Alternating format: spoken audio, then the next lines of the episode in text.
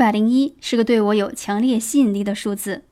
因为六年前写下了一百零一个大大小小的人生目标，六年后实现了九十四个，改变了我整个人生。随着时间推移，我又增加未完成目标到五十八个，做到了几乎每天都会看一看，迷茫焦虑的时候看一看，提醒自己前进的方向和享受目标达成的过程。